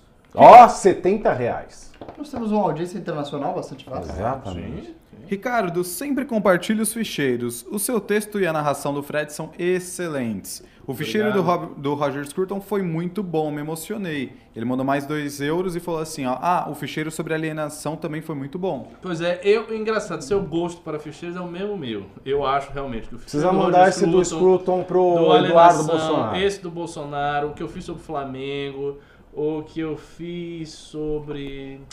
Oh meu Deus, um outro ficheiro que eu, que eu, que eu gostei pra caramba, agora me fugiu. Mas um- uns, uns seis ou sete assim que eu, que eu gostei bastante. Os outros são bons também, mas é menos, entendeu? Esses aí eu acho que saiu mais filezinho. O meu favorito foi Fascismo de Esquerda. Ah, do que eu baseei no do, do Jonah Goldberg, é, né? Brilhante, É. brilhante. O livro do Jonah Goldberg, aliás, é um livraço, ele é muito bom. Que Ah. foi atacado pelos historiadores e tal. Mas A eles- Giovana Mendes mandou 100 reais. Gostaria de levar o livro, por favor. Um abraço a todos da bancada. Então explica pra ela como calma é aí, que calma ela aí, calma aí, faz. calma aí. Pimba também pela participação do Pavinato no programa da Jovem Pan hoje. Sou seu fã. Obrigado. É, Do Giovanni, As donzelas caem de amores por este Muito galã. obrigado. Vo- Você teve uma participação muito boa num programa que não estava favorável para você. Então, Muito obrigado. Assim, isso aí É é, bastante meritório. Muito obrigado. Explica pra- como é que ela faz para Ele. ele faz para entregar o endereço e dizer quem é que ele quer que assine o livro. Olha só, Giovanni, manda um e-mail para tv@mbl.org.br falando quem você quer que assine seu livro aí que você receberá ele. Manda Próximo endereço Pimba. também, é claro. Agora, o último Pimba até agora. Agnaldo Frutuoso mandou 18,90. Se Carluxo encontrasse a prostituta de três seios do Exterminador do Futuro, qual ele escolheria? Esquerda, direita ou ia ficar no centro mesmo? Eu acho que ele ia olhar pro meio das pernas. Que resposta O maravilhosa. filme não é Exterminador do Futuro. O filme é aquele outro filme do Schwarzenegger, que ele dorme e acorda no, em Marte. Dolly? Em Marte. É, Ah, que é baseado, sim, filme é baseado no livro, sim, na peça do Caldeirão de la Barca, O Do- Mundo é do- Sonho. É sério? Foi baseado em sério, Caldeirão da é Barca? Aquele filme foi baseado. Teve um remake Comenta aí, é o filme, muito certo? B, não, É não, famoso. Ah, para com isso. É, Não, que tem os nó, que eles estão lá tentando... Acho que o negócio explode. Você lembra? Do ar? Ó, tá falando aqui o Vingador do Maravilhoso. Futuro. É esse o nome do filme? Vingadores do Futuro, é esse? É, tem bastante pessoas falando isso. Duas. Então a gente pergunta que programa foi. Foi no programa Pra Cima Deles, no meu querido amigo Silvio Navarro na Jovem Pan hoje. Tava tendo reprise agora às 8, que gente aqui perguntou como é que você tá na Jovem Pan e no News ao mesmo tempo. Disse, É gravação, foi uma reprise. Vai ser hashtag para reprisado amanhã de novo. É, e também tem no, no Instagram, hashtag pra cima deles. Você acompanha por lá. Temos mais pimbas? Mais Temos mais um. pimbas. Mais um sim do Denis Souza mandou 20 reais. Países tropicais como o Brasil não são suscetíveis a epidemias de gripe. Nossas maiores chagas são dengue, são dengue, febre amarela e agora sarampo. Um punhado de casos de coronavírus nesse Brasil enorme não é nada. Logo isso passa. Eu fico preocupado. Depende. Preocupado. Imagina que louco se nosso amigo, o nosso amigo Edson Egípcio vai e patenteia o coronavírus. Patenteia. Nossa. Ele vai ser o primeiro caso de mosquito É. multiempreendedor do mundo. Ele começou com a dengue, É. agora patent... foi para chikungunya. Pegou. Imagina que Esse loucura. bicho é do. Esse bicho é escroto. Nossa, que mosquito a gente tem no Devia Brasil. acabar essa merda. Aliás, essa, essa ideia que os naturalistas têm de que a natureza forma um todo harmônico e Nossa, todos os seres têm. Não, existem seres que não servem pra nada. É. Eles servem pra matar os outros. Não, não- e só, e não tem. É, a natureza e não, não está em funciona. harmonia A, a- a natureza não tem essa harmonia toda. Isso é uma ideia hegeliana. É no Hegel. É, que o pessoal enfia na natureza. Aí não funciona É. desse jeito, Na não. realidade, a natureza é uma Enfia briga. no Hegel. É. Agora, isso aí de dizer, ah, porque o, o Brasil é tropical, então tem. Não, o presidente. o Eu vou dar uma orientação. Gabriel Queiroz ele mandou um pimba e disse que a E matou mensagem não 17 foi. Manda a mensagem no chat normal que a gente lê. morre em quantidade. Na Índia tudo bem. Né? tudo bem. Não, você não Já vai no pimba do Gabriel Queiroz aqui para não perder que ele mandou em mensagem normal. Olha só, ele mandou 10 reais. Tem alguma forma de ver no site da Lesp com o que exatamente um deputado gastou? Tem um deputado tenente que gastou 50 mil em uma empresa de convite. Você pode, provavelmente haverá no portal Transparência, mas você tem acesso à lei de informação, você pode fazer um requerimento, procure o modelo na internet, você manda ele para a comissão obrigada, ou seja, para prestar a informação. Verdade, E, e eu então- recomendo que dê uma olhada no site, porque eu tenho certeza que, pelo menos no site da Câmara de São Paulo, você consegue ver até as notas fiscais. É. Nossa, Não, a transparência no Brasil melhorou muito Sim, nos últimos anos. bastante. E tem notas, pimba antes do Gabriel. Sim, sim. Tem o pimba do Flávio Silveira Cabral, que mandou 5 reais. Vocês falaram do domingo 15, mas esqueceram de falar do próximo domingo 8, Dia Internacional da Mulher. Hashtag ela sim. Vamos cantar todo mundo. Agora chegou a vez, vou cantar. Mulher brasileira em primeiro lugar. Ei, grande Benito de Paula. Benito de Paula tá vivo ainda? Tá, tá fazendo show. hein? Norte a sul. O Benito de Paula sumiu Meu da Brasil. mídia e, e voltou assim nos últimos anos pra É? cá e faz show que é tudo. Tá fazendo show até na Eu já vi ele uma vez no Bar. Brahma. Tá fazendo Grande. Não Já vi show. shows homéricos Brahma. Calbi Peixoto, Elza Soares, Angela Maria, Benito. Não vi nenhum. Boa época de Bar Brahma. Ei, você aí, quer saber da fofoca que eu recebi do Gabriel Monteiro? Mas é claro. Ô, Pavinato, temos aqui um vídeo enviado diretamente. Tá baixa, não Nós não falar, temos mais pimba, mas tem de Toledo. Porra, velho. Então aproveitar, a audiência tá baixa, eu vou segurar a fofoca aqui do Gabriel Monteiro, porque eu não Você gosto leu de o, gastar o Pimba fofoca do com a MBL. Guaíba? Eu li. Leu, né? Ah. Vamos ver, tem um vídeo aí? Tem um vídeo? Vamos soltar o vídeo aí que veio. Puta, que merda que deve ter vindo aí. Calma aí. Tô calmo. Então tá bom. Fala galera do MBL! O pessoal pediu pra eu mandar um vídeo, eu tô aqui arrumando. A carreta estragou, tô tendo que dar umas arrumadas aqui. A pedido pra eu falar do, do Nhonho, do Maia. Se quebrou todo, não teve dinheiro, se ferrou, piazada. É isso aí. Vamos meter o esporro nesses homens que ficam indicando a gente, não é aí parar de ratear e parar de incomodar. E outra, vocês têm que cuidar, vocês têm que ajudar o Gabriel, nosso menino lá, patriota que nem a gente, tá sofrendo e pode morrer por causa daquele bando de vagabundo comunista. Então, ó, todo mundo, somos todos Gabriel. Olha aí, ó. Mensagem do Rubão Caminhoneiro, né? Repreendendo a gente porque a gente precisa. Presidente. É que o Renan não quer vetar, mas eu vetava esse Rubão Caminhoneiro, ele só enche o saco.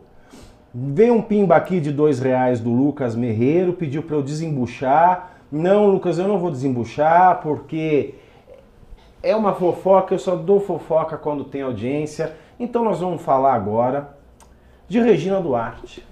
Ah, claro. A eterna viúva porcina. A namoradinha do Brasil. A ex-namoradinha do Brasil, Ah, não é? Maria do Carmo, rainha da sucata. Raquel, do Olha o Sanduíche, de Vale Tudo. Regina Duarte é incrível e Regina Duarte, ela assumiu, como todo mundo sabe, a Secretaria de Cultura do Brasil. E demitiu todos os olavistas que lá estavam. E no primeiro discurso, ela falou em feminismo. Regina Duarte, em seu evento como secretária da Cultura, lembrou a compositora brasileira Chiquinha Gonzaga, representada por ela para uma série de TV, afirmando que ela foi pioneira do feminismo. Chiquinha Gonzaga, disse ela, pioneira do feminismo, mantendo sua feminilidade, criadora de músicas que ficaram para sempre no nosso cancioneiro, era uma mulher à frente de seu tempo. Aos 60 e poucos anos, se apaixonou por um jovem bem mais novo do que ela, enfrentou essa dificuldade que naquela época era um tabu. Fecha aspas. Era uma papa anjo, né? Eu acho que é um tabu ainda. É- ela era uma, ela é uma mulher, ela já era sugar mummy, 20 ela já era uma sugar mummy.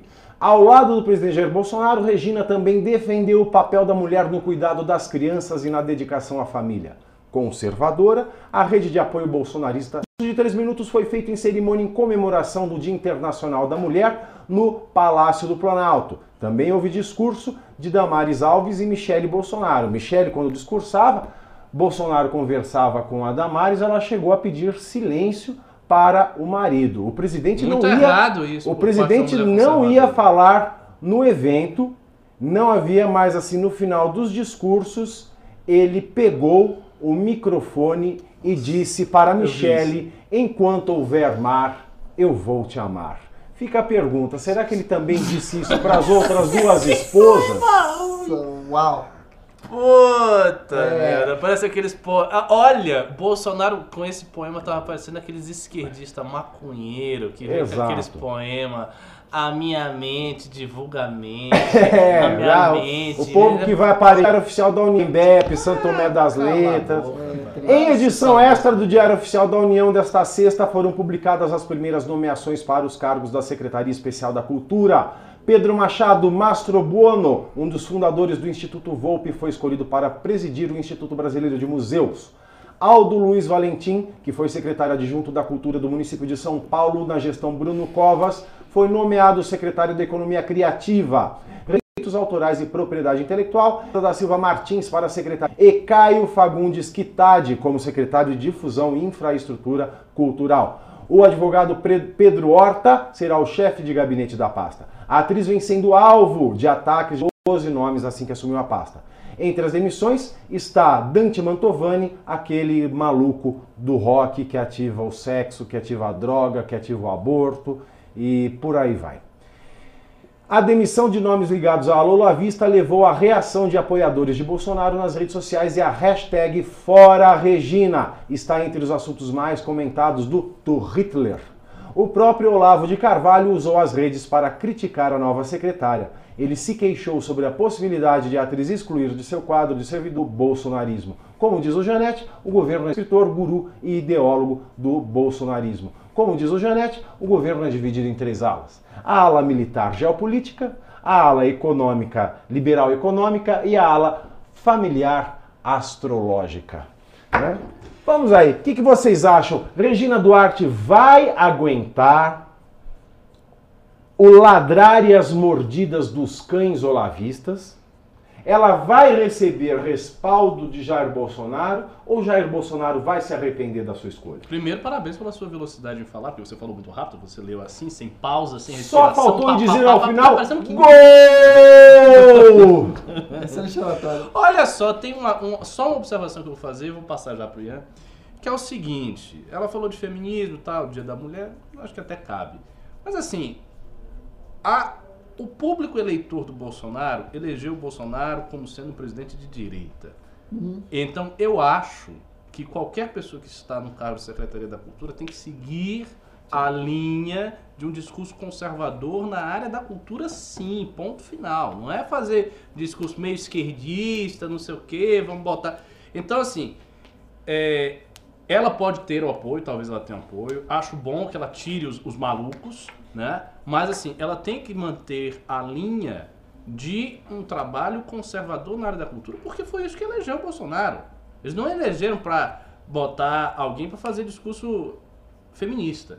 Né? Eu, não, eu não vou dizer, ah, foi um discurso É, feminista. não achei que foi um discurso Não, lógico que não. Mas eu digo assim, a gente tem que ficar atento também a isso. Ela falou lá que a não- Chiquinha Gonzaga gostava de carne nova. Só...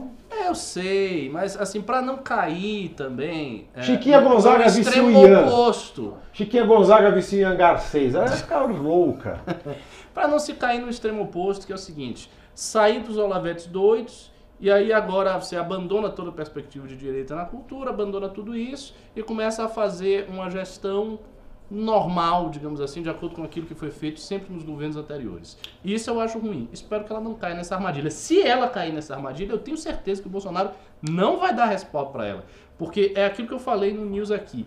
Eu acho que a ela tirar os mal para ela a melhor síntese, melhor ela manter uma linha de direita mais conservadora e se blindar de qualquer tipo de crítica que venha do campo da direita. Se ela fizer isso, vai ficar muito difícil ela, ela cair. Vai ter que os Olavetes vão ter que forçar demais, demais para derrubar uma pessoa que está seguindo uma linha conservadora. Por exemplo, o Ministério da Damares. Tem quantos Olavetes no Ministério da Damares? Quase nenhum. Quase nenhum. Mas é a ministra da família conservadora evangélica e ninguém. Não dá pra dar um, um A. Porque você não tem onde Não tem. falar. Tanto é que o, o secretário especial mais próximo a ela era o Jajá, que era do Novo. Entendeu? É um público completamente desvinculado do lavismo. Uhum. Até porque eles são protestantes, o lavismo ainda tem aquela sina de se, ser um tanto excludente com protestantes, é tudo católico ali. Sim. É, querido, se você acha que tá difícil pra você, imagina pro Ronaldinho Gaúcho que entrou com um passaporte falso no Paraguai. É dureza. Vamos pimbar. Temos um pimba novo, hein? Eu vou, vamos ler esse pimba e eu vou falar pra você. Se você quer que eu fale da fofoca, você coloca um. Se você não quer ouvir fofoca, você coloca dois. Se você quer que eu vá tomar no meu, você coloca três. Tá ok? Próximo pimba. Vinícius Ribeiro mandou 5 reais. Pavinato como âncora do News é diversão na certa. Hashtag água de, ca... água de casa. PS. Holiday mandou bem no flow. Verdade. Holiday foi muito bem no Flow. É, não vi. Isso aí. Excelente entrevista. Bom, ninguém quer ouvir a. Ninguém quer ouvir fofoca, graças a Deus. Todo mundo pondo Rapaz, dois. tem muita gente que, e que três. quer, viu? Tem muito. Né? Eu quero, eu saber, É, tô curioso. eu também tô curioso. O que houve aí com o Gabriel? negócio, no, dia de última hora não sabe ainda. Ele foi readmitido na corporação. Não, ainda, ainda não há novidades. Ainda não há novidade. porque Não deu. Foi muito rápido. O sistema público no Brasil não funciona assim. Imagina que a corregedoria vai funcionar do dia para noite. Ah, com certeza. Só porque o MBL está falando. Não, Não é. não, não é bem assim. O que aconteceu é.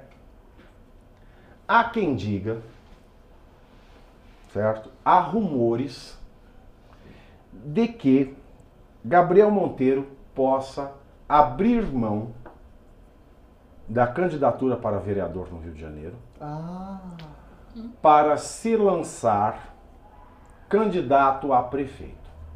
uau! Uau! Você viu isso agora? Há rumores. Quem ele mandou isso? Há rumores. A fonte, eu não posso revelar a fonte aqui Fonte para o Brasil. Acho que se ele fizer isso será uma péssima ideia. Eu acho que será uma ótima ideia. Vamos lá. Por que seria uma ótima ideia, Ian Eu Garcia? acho que o debate no Rio de Janeiro está colocado entre Marcelo Freixo e Eduardo Paes. E uma terceira via de nova política é absolutamente necessária, quiçá para marcar posição. É, é para marcar a posição sim, mas ele é muito novo, é muito inexperiente ainda, não tem vivência política. Você, nosso espectador, você política. gostaria de ver Gabriel Monteiro na corrida eleitoral do Rio de Janeiro? Não, mas que todo mundo quer me ver tomando, porque três aqui não para. É É, verdade. aí, aí, aí você, você pegou no ponto fraco. Não, eu quero saber. O que, o que o nosso espectador acha? Pode dizer que é, né? Claro. Será que quer? Não sei, talvez eles acham que não é o melhor para ele. E por que não, professor Ricardo Almeida? É simplesmente porque ele não tem muita experiência na política. Ele está começando agora, ele é um menino muito novo, eu que me consta, ele nunca ge- geriu absolutamente nada. Vai ter que começar fazendo uma carreira, pavimentando a carreira aos poucos, sendo vereador, depois se reelegendo, depois indo para voos mais altos. Isso é o que eu acho. Concordo Eu sou muito conservador sempre com todas essas coisas, sabe? Eu, eu, eu iria votar no Alckmin. Você na última eleição. É, iria. Porque, era, assim, pra mim tinha dois candidatos ali que tinham mais um perfil é, mais experiente. Tá? Era o Ciro, no campo da esquerda, e o Alckmin. E o, e o- Haddad, mas menos, mas assim, o Ciro e o Alckmin sobretudo. É, mas o Meirelles Não não, é governo, político. É, tinha, exatamente. Então eles dois que eu via, mas não votei, eu votei no Bolsonaro no primeiro e no segundo turno. Porque quando o Bolsonaro levou a facada, eu disse, não, é, há o dedo de Deus nesse homem, esse homem vai ganhar. É não sei se é o dedo de Deus, é o dedo do Bom, diabo, veja bem, mas assim, são alguma rumores- Ou Adélio, né? São de Deus, rumores precisava aqui, nós mandamos mensagem, nós mandamos mensagem, é, nós mandamos mensagem para tentar confirmar, mas ainda não recebemos resposta. E Mas tô então, vendo que o estamos nosso espectador, do- ele é muito moderado. rumores. O Nosso nosso espectador, espectador, é. ele acha que o Gabriel Monteiro ainda não está preparado para sair a, a candidato no Rio de Janeiro. É É isso admirável. Ah, tem um menino perguntando, e o Álvaro Dias? O Álvaro Dias seria uma boa opção, sim. Eu só acho que ele tem que também variar mais o discurso. Ele fica muito centrado nesse negócio da corrupção, da corrupção, da Lava Jato. Ele tem Ele que foi ampliar o o discurso. governador mais popular da história do Paraná, né? É verdade. Lembre-se É disso. Ele foi lá no Paraná, ainda hoje, né? É, ele tem sim, uma sim. força política extraordinária. É, temos mais pimbas, Riso? Riso? Riso. Couto. Respeite. Desculpa. Victor Pazini mandou 2 Ah, é um euros. elogio confundir com o Riso. Vai, o Riso é mó gente boa, pô. É, Concordo com o Ricardo. O Gabriel é muito juvenil ainda. Nosso espectador é, é, é maduro, é maduro, é maduro. Pois é, é muito Exatamente. juvenil ainda, tá começando. Deixa, deixa o menino quieto. Vai construindo a carreira dele, aos poucos vai entendendo como é que funciona. para ele Vai ser vereador. Aí, se tiver, se tiver condição lá adiante de ser, pode ser. Mas assim, realmente falta uma terceira via? Falta. O, de- o debate E já isso está é uma- isso é uma por verdade. duas coisas muito negativas. Isso é uma verdade. Um assim. político tradicional de má fama do PMDB e o Marcelo Freixo, É, que seria uma- o fim do Rio. Uma terceira via seria importante, né? Mas Sim. quem? Mas quem pra botar lá? Ah, a reeleição do Witzel é a terceira. Só não pode repetir Alguém o cenário da, de 2016 no Rio, né? O cenário apocalíptico de 2016. Que era Crivella e. A escolha de Marcelo. É possível que isso venha a ocorrer. É, é possível, é possível. Rapaz, o Rio de Janeiro é um caso muito complicado. É É. uma cidade que, depois da- do Rio ter deixado de ser capital, o Rio entrou por uma seara, assim, uma queda abrupta. O negócio, do Rio é esse. Eu acho que a transferência da capital para Brasília fez mal demais para o Rio de Janeiro. É. Acho, inclusive, que tem problemas eh, administrativos, que tem muitos funcionários ainda que ainda estão lá e que recebem, que encarecem o federal, uma coisa assim, e que ainda estão lá e que recebem, que encarecem a máquina pública do Rio. O Rio de Janeiro tem uma infinidade de problemas muito particulares por conta dessa transição de capital, que foi para a cidade do nosso querido amigo aí. Que só existe em função do serviço público. Porque Ah, que nada mais há Brasília naquele é- é deserto. Exato. Exatamente. Temos mais alguns pimbas. Vamos lá aos pimbas. Leandro O mandou 7,90. O que acham de Podemos e cidadania? Eu acho que Podemos poderia estar melhor desvinculado da gestão Bruno Covas e o Cidadania Idem. Aqui em São Verdade. Paulo, pelo menos. Peraí.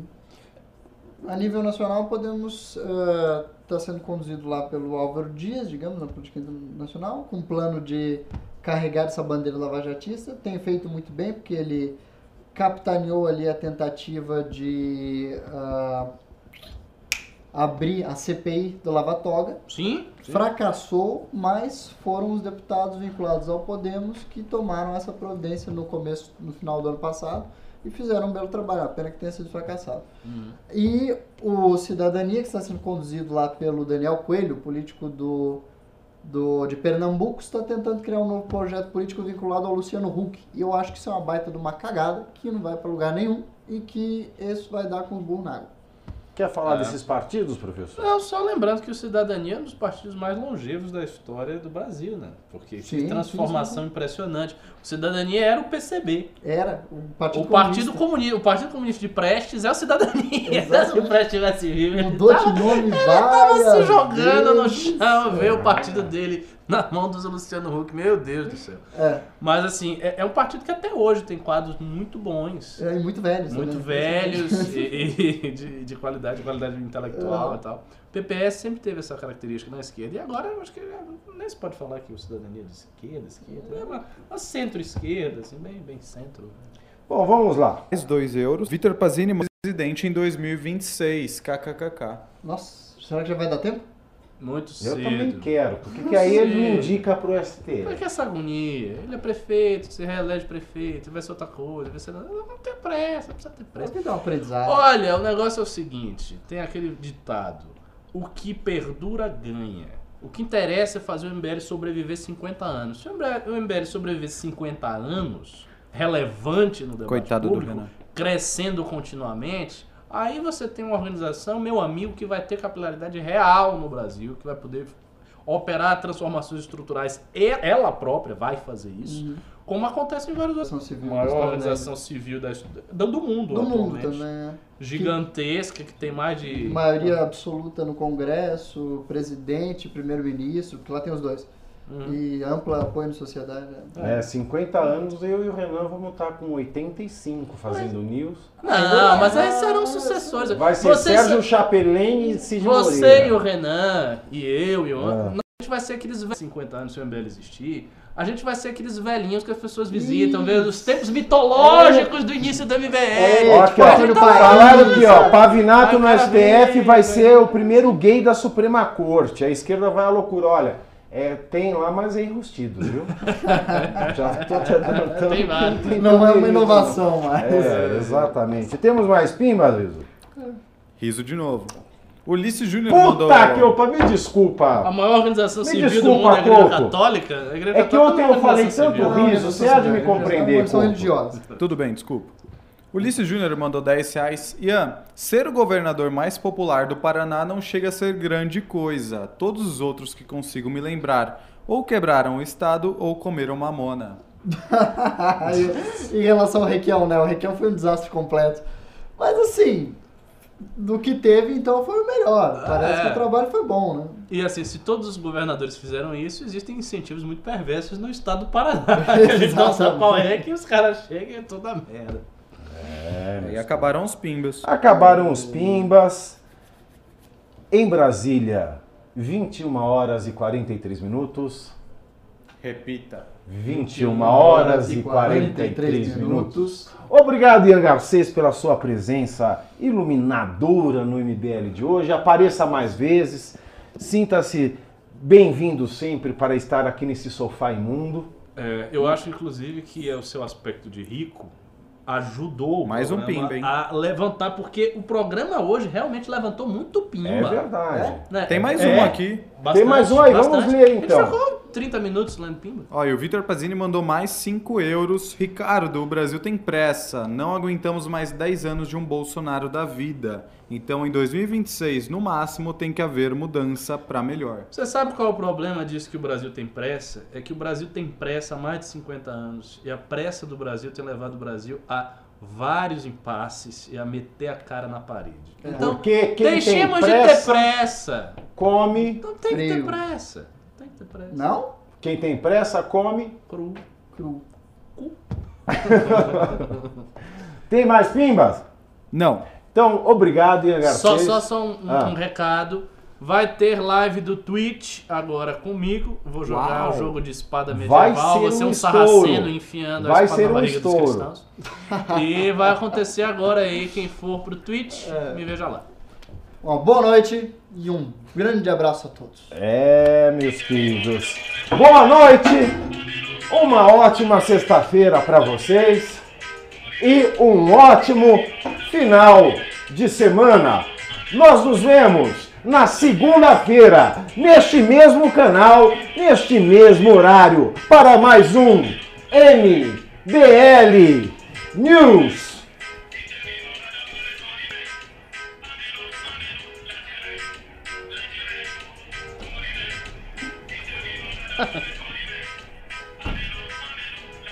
Olha, o programa de hoje foi bom, né?